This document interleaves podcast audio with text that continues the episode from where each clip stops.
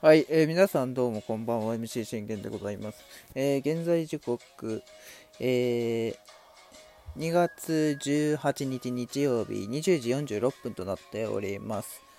えー信玄の全力説教ラジーというところで皆さん声もよろしくお願いいたします、えーこの番組はオリファン歴11年目の私あ11年目じゃないね。また間違えたね。ごめんなさいね。え12年目だね。久しぶりに撮るとここの感覚来るんだよな。えー12年目の私信玄がオリックスの試合の振り返りから、えードジャースと、えー大谷由伸等の振り返りそして、えー気になるチーム状況もろもろなどそして、えーオープン戦などの状況等もろもろなどを12分間で僕の思いの丈を使っ、えー伝っ僕の思いの丈を語っていくラジオ番組となっております。いろいろ噛みましたね。はい。えーもう間もなくねあのオープン戦がいよいよ、えー始まるというところで、えー久しぶりのね、まあ、収録になるんですけれども、まあ、ちょっとね、あのーまあ、練習試合等の状況によっては、えちょっと一旦ね、あのドラフト収録は、えー止めてそちらの方を優先していこうかなと思います。さあね、あのー今日語っていくのは、これね、昨日の収録なんですけど、昨日の、あのー話で、まあ、我が折、えー日本新薬と、え練習試合を行いました。まあ、前回、あの、セガサミーと、え練習試合を行ったんですけれども、まあ、残念ながら5対2で惨敗という結果だったんですよね。で、今回、えー日本新薬と行っ練習試合を行った結果なんですが、えー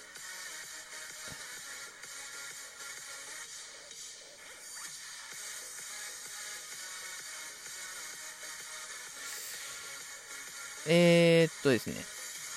9対3で、えー見事に、えー快勝という結果でございました。まあ、結果を見れば、まあ、本当に快勝という結果なんですけれども、まあ、あの、反省点も多しというところですね。はい。えー、このね、えー試合、えー先発は、なんとあの、我がオリックスは、えー宮城くんが、えー託されまして、えー初めてこう実戦で、えー登板というところだったんですが、えーその宮城くん、なんと、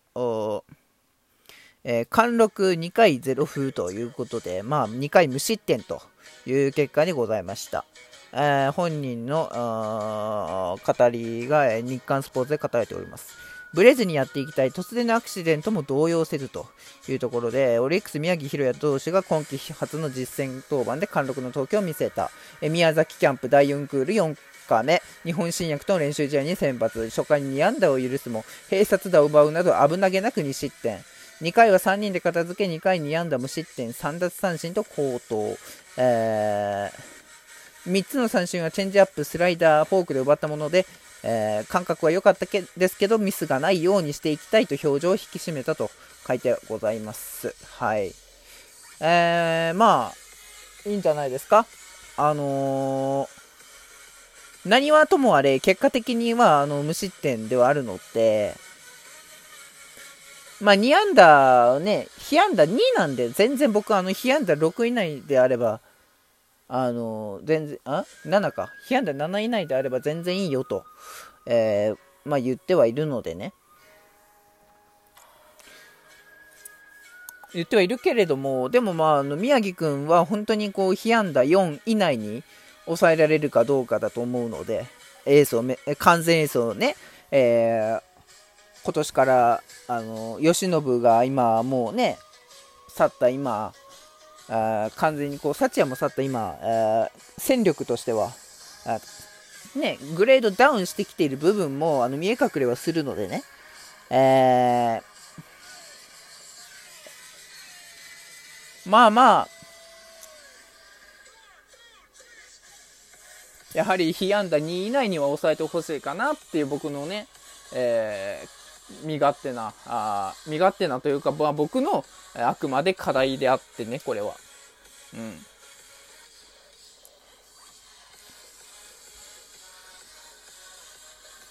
まあ、そこをどう取るかっていうのは、えー、まあ、彼自身が今後、えー、どうしていくかっていうところだと思うので、まあ、完全演奏を目指す上では、頑張っていただければなと思っております。はい。えー、そして、2番手に上がったのは曽谷くんでございました。えー、曽谷くんも、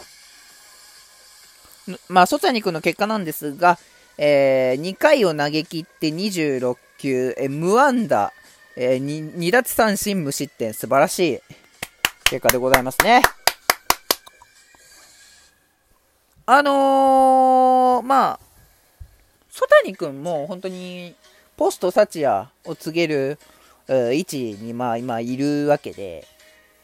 本当にこう、ポストサチヤにの一角に入れるかどうかっていうところを今、あのね、ボスら含め見極められてるところだと思うので、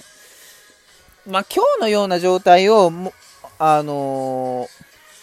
続けていってもらえれば全然ね、こうソチャニ君も言うてあの先発の一角ですから、先発ローテには入ってはもう来ますから、あのー、まあ、先発ローテの一角として、えー、ポストサチヤというね、その場を、えー、継承するわけですから、えー、まあ別にね、あの三振があの増えることはいいことですけど、まあ本来のサチヤって三振ではなくて、打たせて取るピッチャーなんですよ、サチヤって。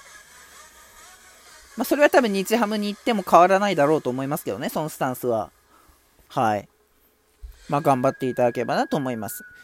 で、まあ、小木田くんも、えー、1回を投げ切って、10球、えー、無安打、1奪三振、無失点、素晴らしい結果でございました。あのー、無失点アピール、本当にこう、小木田くんも、まだまだ、え、中継ぎの一角を担えるな、というところでございます。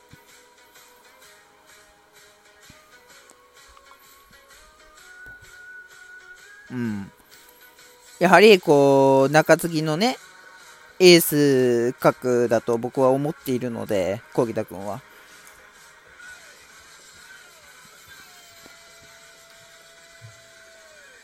勝ち試合でも負け試合でも両方とも、えー、我々オリに戦力、勇気をくれるという投球をくれ、毎回毎回してくれるのでね。で、必ず、えー、オリが逆転する時の兆しって、えー、小木田くんの口頭に毎回あるんですよね。そう、去年も、えー、吉信や、えー、田島アニャなどがあ逆転され、えー、先制打を許してしまっていた時に、えー、小木田くんがあ高騰して、その高騰に見事打線陣が報いて、えー、逆転勝利で小木田くんが、えー、見事勝ち投手の権利、勝ち投手になるという奇跡があ今まで、えありました。まあ、今年もね、もしかしたらというかね、あのー、今日の結果を見れば、あるんじゃないのかなと思っております。あの、小木田君は本当に選抜ではなく、このね、えー、立ち位置、ロングリリーフとか、あ勝ちリリーフ、まあ、どちらでも、どちらのね、バームでも、えー、投げれるという立ち位置は、もうあの、確実だろうと思いますので、えー、しっかりその確率を維持しながら、えー、オープン戦でもね、えー、じっくり見ていければなと思っております。さあ、ただ、えー、ちょっとね、一人説教しなければいけない、えピッチャーがいます。えー、吉田康生です。あのね、まあ、あの小太郎さんのね、まあ、推しでもあるし、まあ、僕も吉田康生好きなのでね、説教はしたくないんですけど、でも、うちに来た以上は、もううちの選手なので、やはりこう、厳しめに僕はあの見ていこうと思っておりますけれども、えー、その結果なんですが、えー、2回を投げ切って24球、えー、被安打に、えー、2失点という結果になりました。初めてこう失点を許したのがなんと吉田康生だというところで、宮城くん、曽谷くん、えー、小木田くんまではあ無失点リレーをつないでいたんですが、吉田康生で崩れたという結果でございました。はい。えー、まあ本人からの、あ意見というか、本人からは、あこう申しております。えー、2回、8試合初登板で2回2失点、ツーラン浴び収穫と課題と。えー、1イニング目はわずか7球で三者凡退に仕留めるも2イニング目となった7回に先頭打者に左翼、1000円の二塁打を献上。えー、続く、えー、4番、若林にカウント2ボール2ストライクから直球を、左中間スタンドに放り込まれた、えー、12日の紅白戦では1回無失点というところではあったんですけれども、まあ、まだまだちょっとアピールがあ申し訳ないけれども、あの中継ぎ陣の一角に入るアピールがまだまだ足りないなと感じました。やはりそのね、どうしてもこう日ハム時代を意識しすぎてるというか、なんて言うんでしょうね、こう、カウントを、あのやっぱね、こう、大切に、あの、一つ一つカウントを大切にして投げていかなきゃいけないんですけど、そのカウントが、どうしても遅いんですよね。だから、こう、投げるモーションも、あのワンテンポずれるんですよ。他の投手と比べて吉田康生って。やはりその軸足の部分が、あのどうしても浮いてしまうので、球が浮くんですよね。そこを甘く入って捉えられがち。まあ、日ハム時代から、まあ、あの、の特徴というか、まあ、なんというかっていうところで、本当に申し訳ないですけど、今、厳しい状況なのは変わりないと思います。